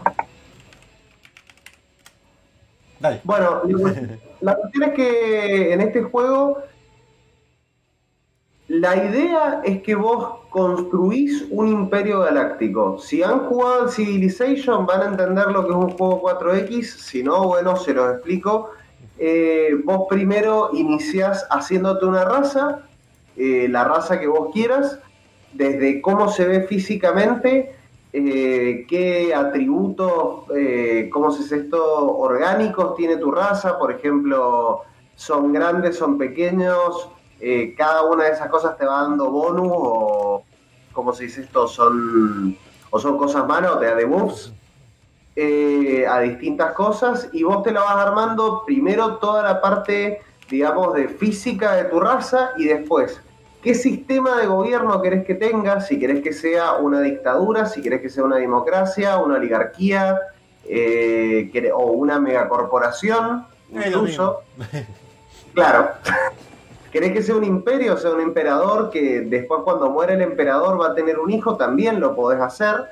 O si no te gusta ninguna de estas cosas, podés agarrar y directamente hacerte una mente colmena o una... Explícame, una- ¿qué? Sos, una, sos una mente colmena, ¿qué significa? Medio como los, los ¿cómo se llaman? Los, los de StarCraft, los ser, esa onda. Claro, de, uno ser. de ¿sí? expandirte y romper. Pero no o sea, la gente cuando piensa en mente colmena es como, bueno, una mente colmena mata. Bueno, podés ser una mente colmena que su único objetivo sea destruir a todo el resto de los tipos que están en la galaxia y tenés un modo de juego. O podés ser una mente colmena que convenza al resto de los tipos de unirse e integrarse con la mente colmena porque tu sociedad es perfecta y no disparar un solo cañonazo durante todo el juego. Bien, serías O, como o Suiza. sea, realmente, ¿cómo? Serías como Suiza. Claro. Eh, entonces es como que te deja muchísima libertad para hacerte de tu raza. Una vez que te la creaste, de la forma que hayas elegido, eh, pasás a tener un sistema solar con unos cuantos planetas que te da una determinada cantidad de recursos. Y una nave eh, constructora y una nave de, ¿cómo se dice esto?, de exploración. Tenés que mandar a la nave a explorar todos los sistemas solares que están como unidos por una especie de caminitos, que es el que puede, los que puede recorrer la nave. No puedes pasar de una estrella a otra si no tiene ese camino. Bien. Entonces tenés como puntos muertos a lo largo de toda la galaxia. Eh, y tenés que ir explorando, te pueden pasar dos cosas, podés encontrarte con una anomalía, una anomalía espacial, hay miles, hay millones, realmente es impresionante. Pero- Yo con un amigo he hablado mucho de que esto se siente más, no es tanto un RTS, sino que parece un juego de rol en el que vos manejas un imperio y te van pasando cosas. Bueno, es medio como Europa de Universali. Así que yo lo jugué en su momento que básicamente estás jugando una hoja, estás jugando con una hoja Excel con esteroides, básicamente. Porque tenés que estar variando varias cosas, varias ventanitas, gestionando mucho. Que hay gente que le encanta eso. Yo, yo era uno de los que les encantaba eso y después mi vida de adulto me lo impidió. Eh, pero yo antes jugaba muchísimo este tipo de juego. Donde te puedes gestionar, micro, gestionar todo. Claro, porque no solamente, o sea, por un lado tenés toda la parte de exploración intergaláctica, encontrarte con los otros tipos, pero aparte vos tenés que gestionar cada uno de tus planetas. O sea, cada planeta tiene población, esa población tiene necesidades básicas, necesita comida, necesita eh, un recurso que lo producís en fábricas. Eh, los tipos tienen desempleo, a más desempleo haya, son más o menos felices. Si tenés tristeza y desempleo, puede haber criminalidad en el planeta, o un alto índice de desempleo hace criminalidad.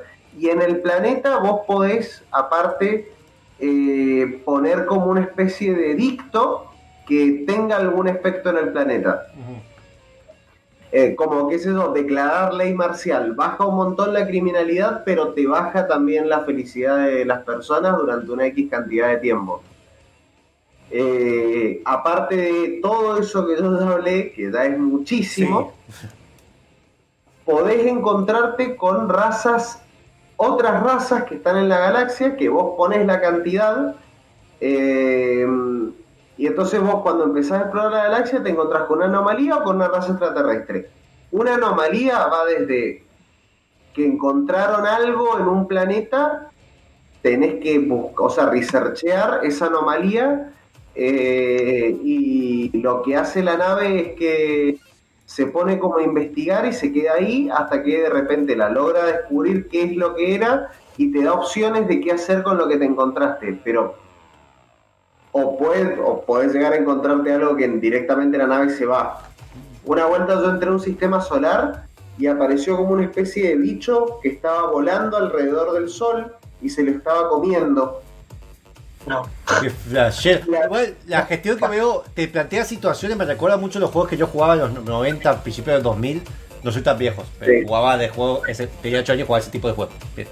Eh, donde te planteaban situaciones en texto y vos tomabas decisiones a partir de eso, otras donde vos tenías que batallar directamente, otras donde era un Sí. híbrido de eso, y había situaciones que estaban tan alejadas de lo que vos estabas haciendo que te encontrabas recontra random y te tiraba toda una historia diferente.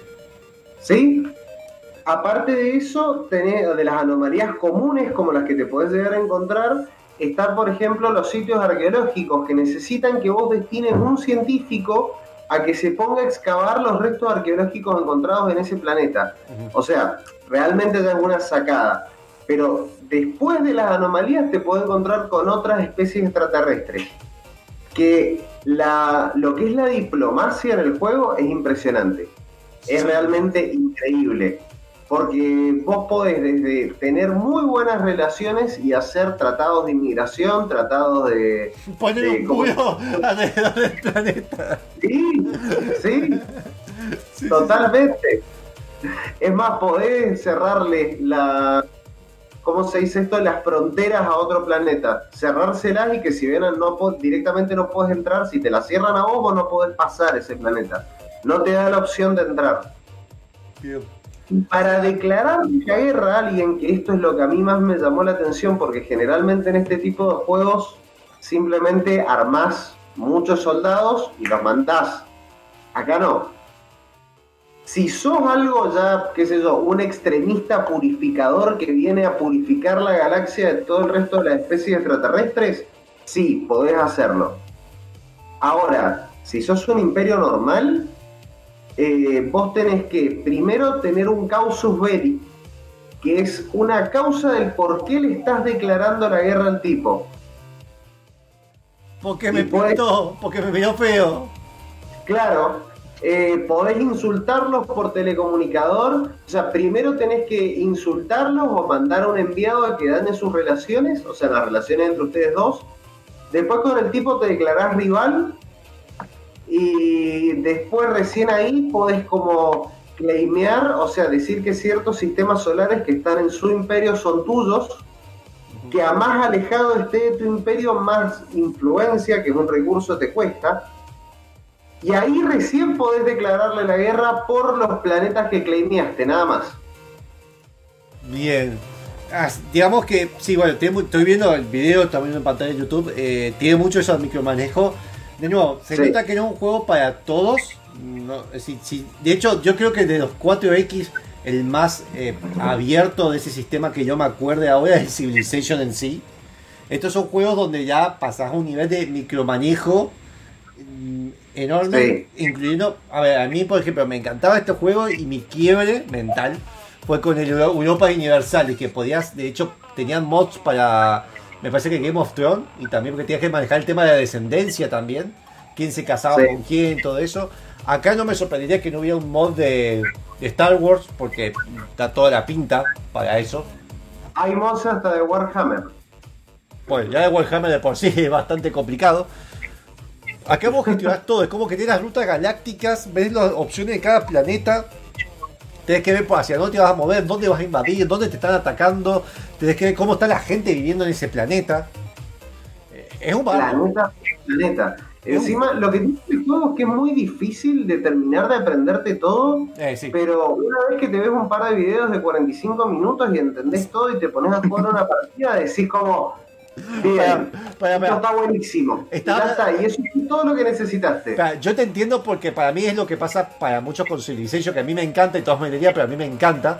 Pero eso, 45 minutos, vos imaginate que yo estuve 15 minutos tratando de empezar el, el de los zombies y básicamente es tirar tiro y correr como loca, pero me gusta explorar todo porque soy un idiota. Eh, pero si no me demoraría como dos horas y media. No, no, es, es realmente muy, muy, muy grande y alguien te lo tiene que explicar porque el tutorial es muy, es muy feo, no te explica casi nada, te larga como lo... Yo creo que he explicado más cosas de las que te explica el tutorial. Me parece, ah, perdón, te confirmo, Magic sí fue hecho por los de Paradox y Galactic Civilization justa- justamente, eh, no, Acá dice que lo publicaron ellos, por lo menos.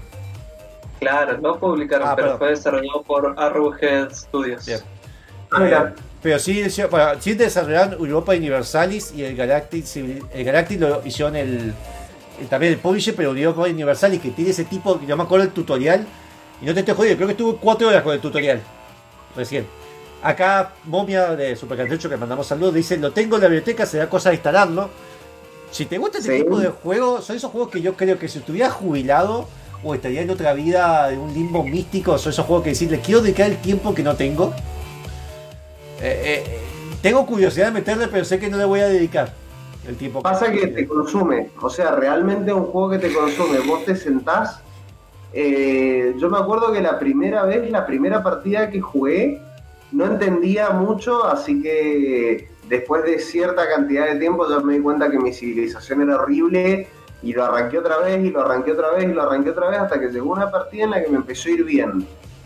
Y cuando te empieza a ir bien y vos vas viendo que todos los números están cerrando y que toda tu economía está cerrando, te sentás a la 1 de la mañana o te sentás a las 12 de la noche y te parás a las 8 de la mañana. Bueno, sí, espera, pasa con muchos juegos de ese tipo, eh, pasa justamente. Eh, yo lo he vivido varias veces. Y sí, en Civilization pasa lo mismo, en Europa Universal un ratito me pasó lo mismo, solamente que llega un momento que ya depende de nuevo del tipo de juego que uno está acostumbrado a jugar. Claro, claro, claro. Yo la verdad no estaba acostumbrado a jugar este tipo de juegos. Ah, yo soy muy en los RTS, pero sí, yo no estoy acostumbrado. O sea, yo soy una persona que siempre los miré como el StarCraft para mí ya es magia cómo hacen los tipos para jugarlo. Sí, bueno, pero es Eh, otro tipo de juego, digamos. ese es un RTS a toda, a toda letra. Claro. A mí la verdad de los RTS no me gustan y los juegos de management tampoco, pero este juego me voló la cabeza. Qué raro. Así que es como pegarte, es como no me gusta nada y saltaste a esto, que es Claro. la otra punta. Lo que pasa es que es tan roleable. O sea, te sentís como el, el emperador del imperio. Entonces, esa es la sensación que te da durante todo el juego. Todas las decisiones que vos tomás afectan absolutamente todo. Y, y nada, la verdad que eh, eso fue lo que a mí me llevó y que me empezó, me empezó a encantar desde el primer momento que me senté a jugarlo, de que lo vi. Claro, te gusta más la parte del rol, digamos, más, más allá de la parte de producción, lo que podés rolear y la posibilidad que te da eso. ¿Te gustan Claro. las hojas de Excel donde tenés una importancia en tu decisión? Exactamente. Totalmente. Yo soy de esos que juegan Dwarf Fortress. Bueno, yo, yo quise Dwarf Fortress, yo le quise jugar eso que le instalé un par de mods. No entendí, decir, no pude jugarlo porque no entendí. Necesitaría sentarme y que alguien me lo explique. Eh, Tiene, tiene un juego, hay un juego nuevo que es con muy parecido al Dwarf Fortress, pero es con personas en una, en una base lunar. Y es Ah, así de que el Dwarf Fortress. Bueno, si no sabes, Dwarf Fortress es un juego que ya tiene cuánto, 30 años, no, 20 y algo tendrá de años. Eh, un Sí. juego que básicamente funciona con ASCII, todo se genera de forma procedural y las historias que se generan son procedurales. Es un juego que si les son muy manija y tienen un día y medio o dos para sentarse y googlear y preguntar de cómo se juega y que se vea mejor, gástenlo. Eh, volviendo a este juego, eh, tiene Eh, sentido porque son los mismos publishers que hicieron el Galactic Civilization, que justamente son es Civilization del espacio. No tiene el nivel, digamos, si quieren un juego más simple por lo que estoy viendo, tiene el Civilization ese que no le fue tan bien, el del espacio que salió después del 5, no me acuerdo Sí. cómo se llama. Eh, tendría que googlearlo. Que es un Civilization que justamente es igual pero en el espacio. Que es mucho más sencillo que esto, pero si les gusta mucho el micromanager y les gusta eso del rol, para eso.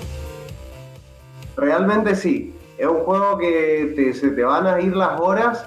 Parece muy complicado, es muy complicado, tiene muchas cosas, pero en el momento que entendiste todo y para qué sirve cada una de las cosas, es súper simple y súper intuitivo en todas las cosas que pasan. O sea, si te está yendo mal en el juego es porque realmente hiciste algo mal. Bien, Eh. Claro, exactamente. Y es justamente lo que estaban hablando de recién de sensación de progreso.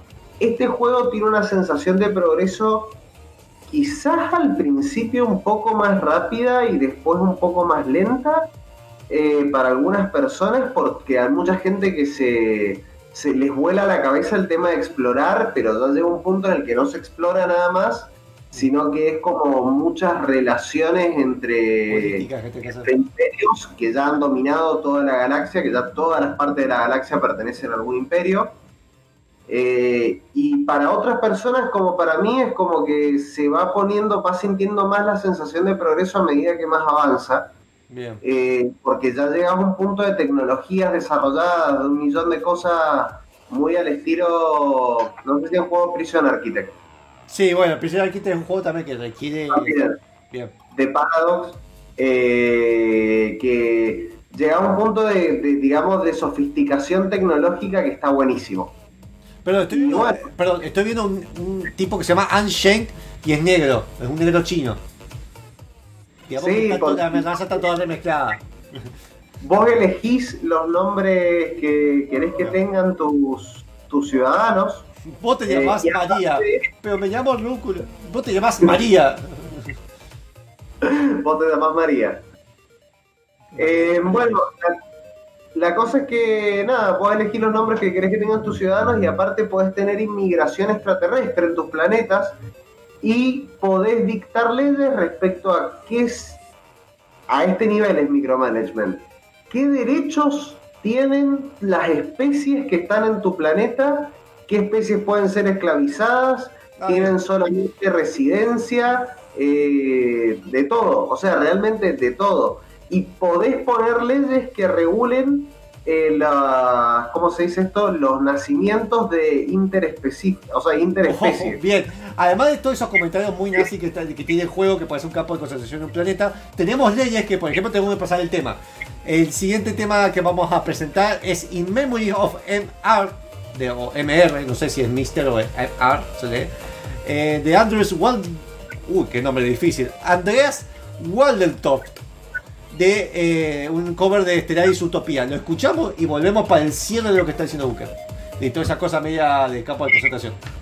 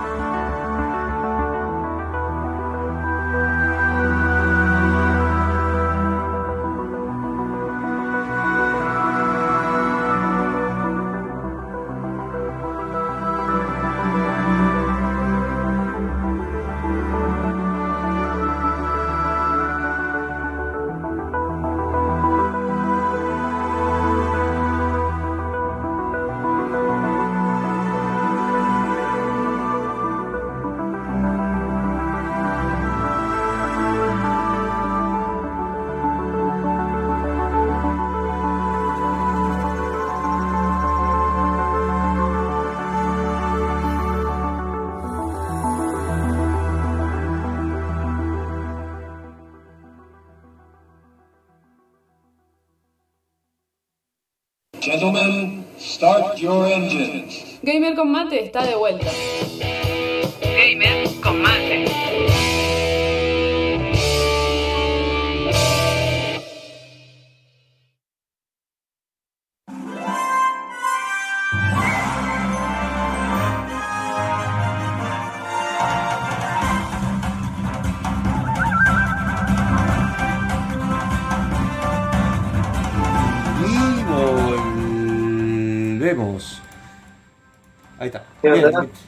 Mientras Javier aquí te estabas preparando un matecito. Mientras eh, terminamos un poco, esto, porque fue como. Terminamos la sección de forma muy cuestiones, como que puedes eh, medir la- las tasas de nacimiento de las razas y hacer un planeta onda campo de concentración como Japón-Corea y o, eh, la, la línea de Alemania. Cosas que nunca pasaron.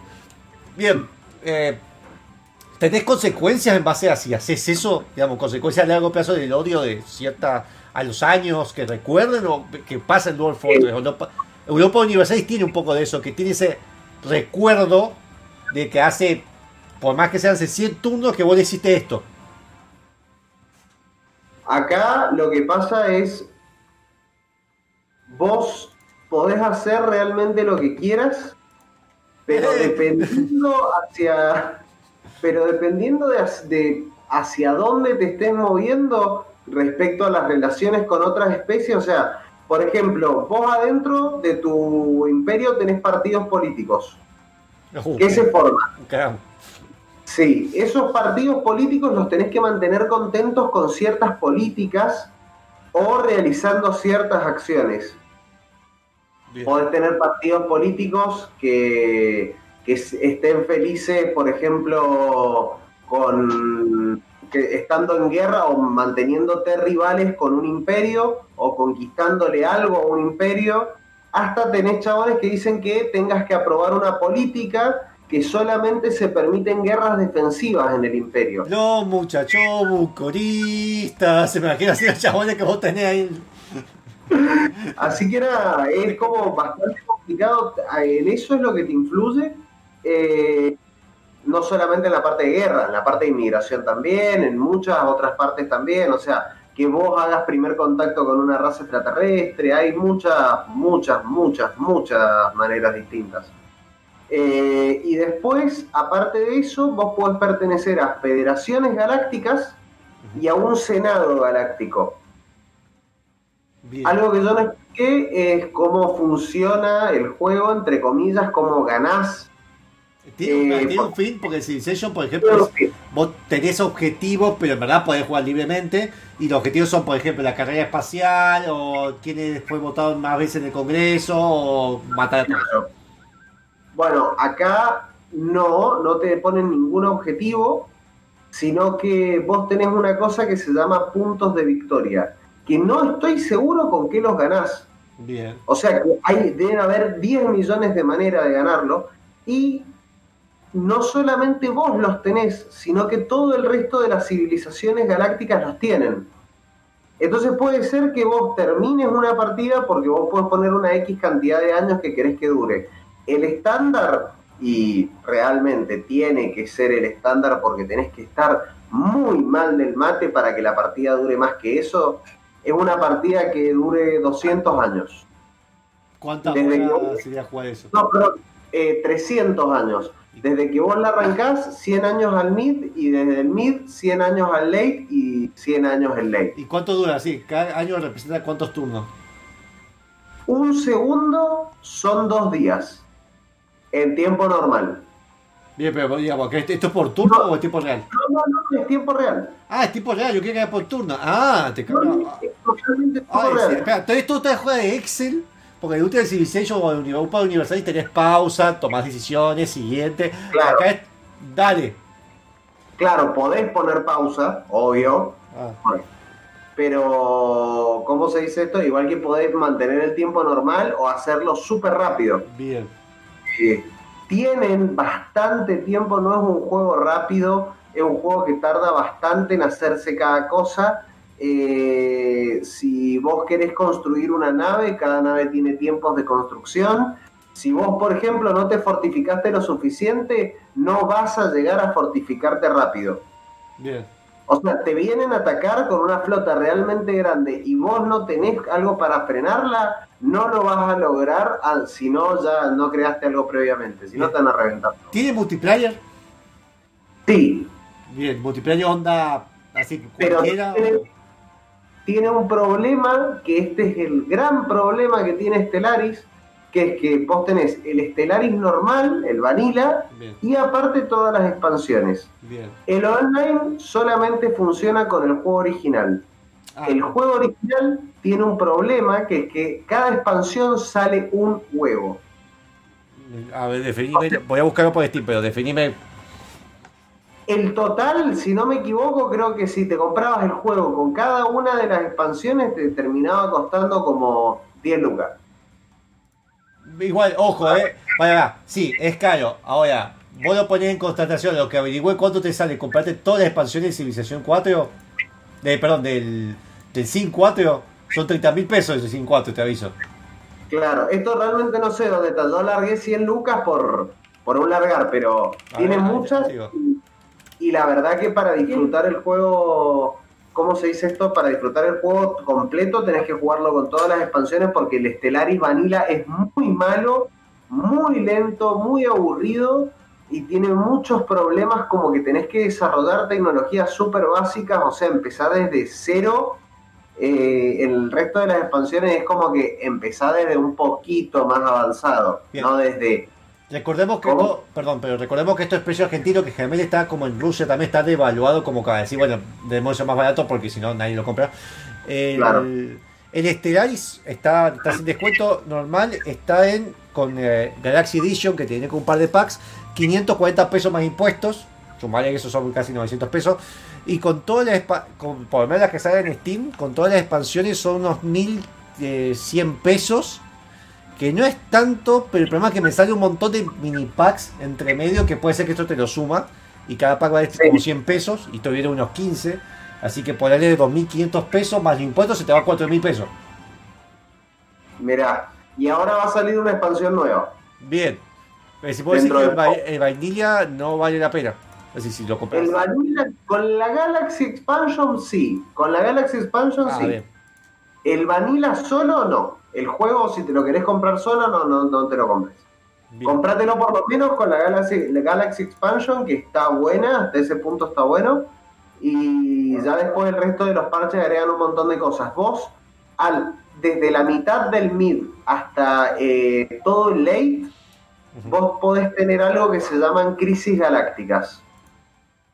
Eh, estas crisis Eh, pueden empezar a a toda la galaxia y a todas las civilizaciones por igual. Hay 10 millones de crisis distintas. Entre esas cosas, ahora con la nueva expansión, vos vas a poder ser la crisis galáctica del final del juego. O sea, Vos vos, sos- vas- vos sos la ¿Cómo? crisis, vos sos Argentina, vos sos la crisis. Claro, vos sos la crisis. Bien.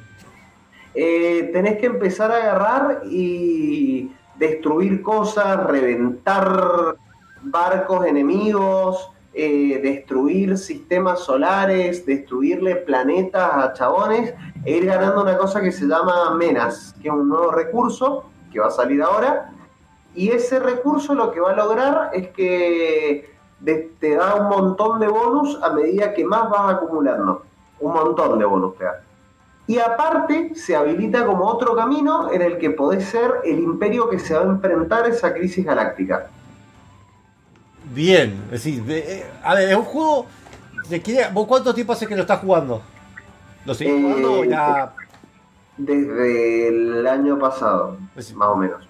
ya lleva un tiempo prolongado? Claro, De jugarlo seguido, no como yo que es como juego una semana, después pasan dos semanas que no, después le bueno, claro, exactamente. Bien, Eh, a un resumen que queda para ir redondeando. tratándolo, tratando de resumir más o menos todo lo que fue la experiencia mía en este juego, siento que es un juego no para todo el mundo, pero Ya por la, solamente- perdón, pero ya por la naturaleza misma del juego. Te interrumpí, Claro. perdón, sé que no tengo que interrumpir, pero Matt Thompson dice, en esas crisis hay piquetes del obelisco intergaláctico.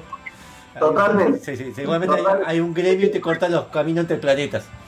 se te puede revelar un planeta. Bien. Un sistema solar se te puede revelar y pasa a ser una facción más de la galaxia. Y vos tenés que reconquistarla.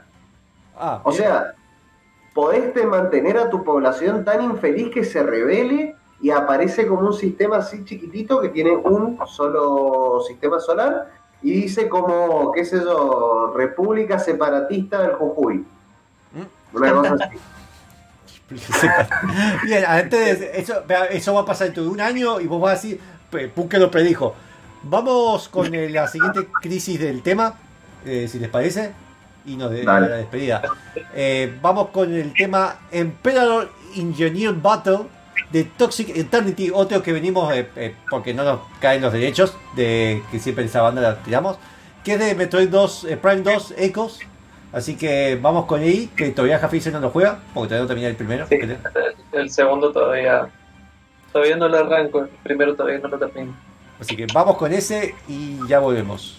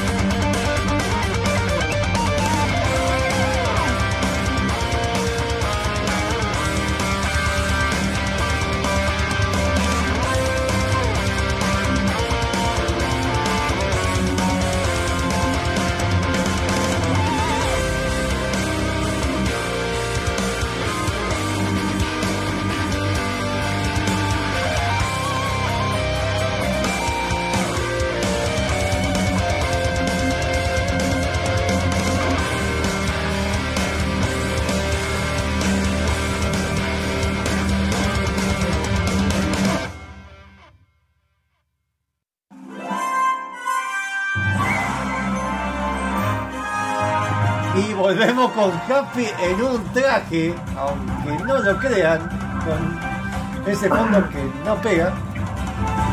Eh, No, pero sí el traje. Quiero decir una última noticia antes de irnos a- ya al finalizar la Series 2. Está en descuento una promoción de Square Enix donde pueden en Steam, donde pueden encontrar, seguramente en la tienda de Square Enix seguramente también, que están más baratos a veces, pero hace mucho que no la uso, así que ni idea. Chequete una cuenta ahí. Eh, tenemos Marvel Avengers, Dragon Quest, que, espera, el Dragon Quest eh, acaba de salir, así que tiene sentido que no esté tan barato. Eh, la oferta es de 150 pesos nada más. De 1900 a 1700. Bien. Pero tenés Trials Mana, que está re barato. Valiant Wonderworld, eh, está eh, los Tomb Raider, los Final Fantasy, el, Just Cause, el Dragon Quest Builder. eh, hay varios juegos, algunos que son muy muy de nicho tal vez. Am Setsuna, que me lo han recomendado y lo agregué en Wishes porque me lo han recomendado mil veces. Lost of Fear, Onika, Oninaki. eh, hay varios juegos, así que métanle porque si les gusta toda esa onda japonesada de Square Enix, eh, está bueno para aprovechar. Más los Final Fantasy.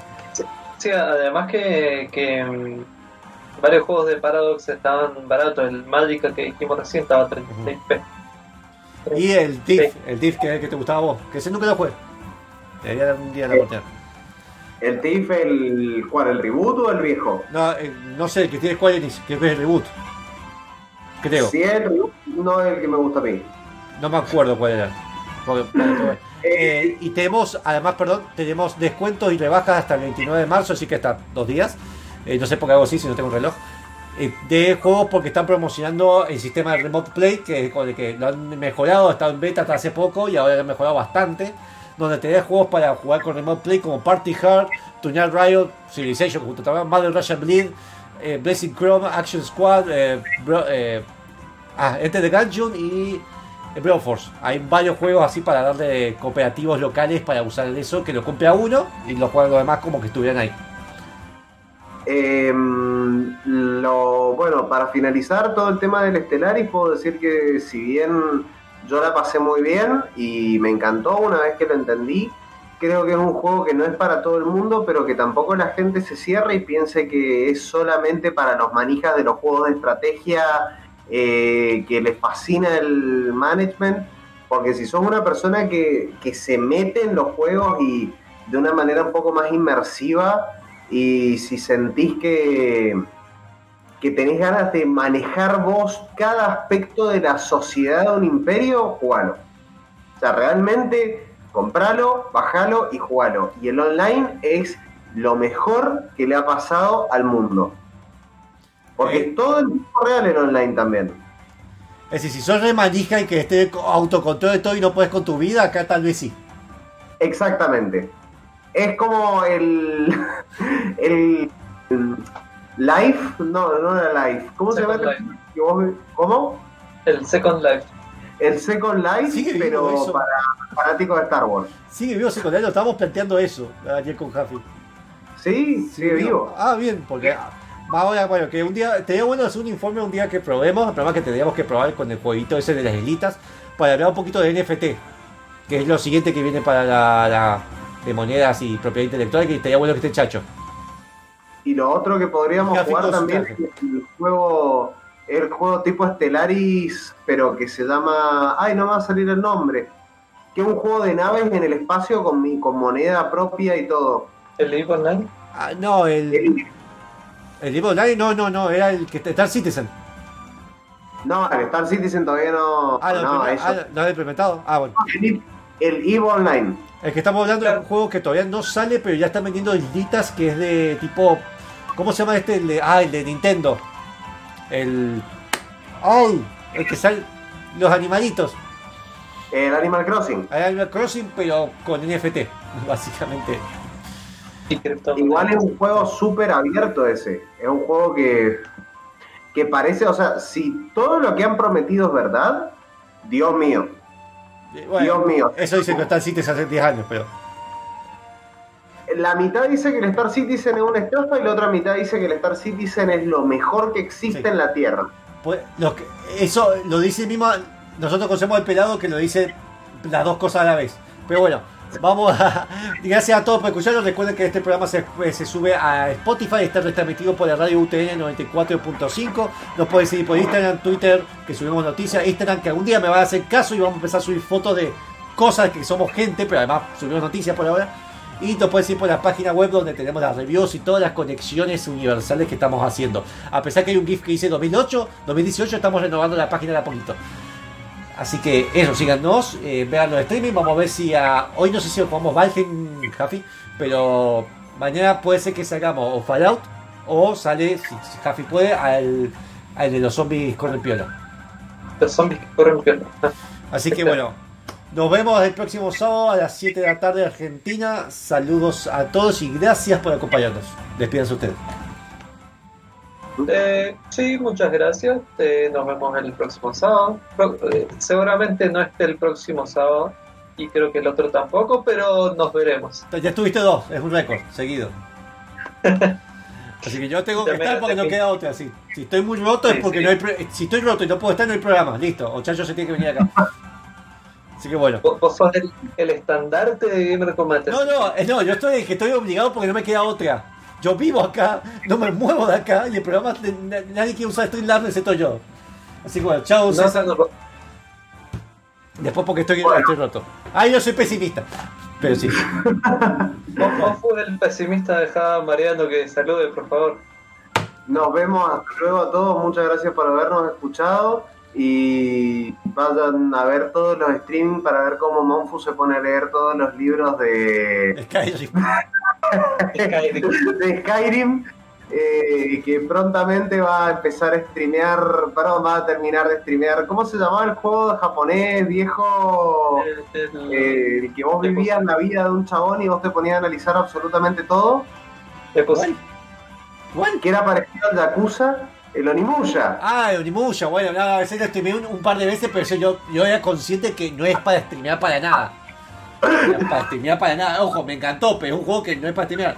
Y Fallout lo streameo, pero hago tanto de hacer las misiones directas. Yo cuando estoy jugando solo en Fallout me pongo a explorar todo y leer todo, eh. Ojo, yo voy a, cuando termine Fallout New Vegas, y no sé si 4, quiero hacer, eh, contar la historia de cada vault que existe en el juego. Así que, así que ya saben, dentro de cuatro años vamos a tener a Mofu hablando de la historia de cada uno. Sí. bueno, nos vemos. Nos vemos. Chau.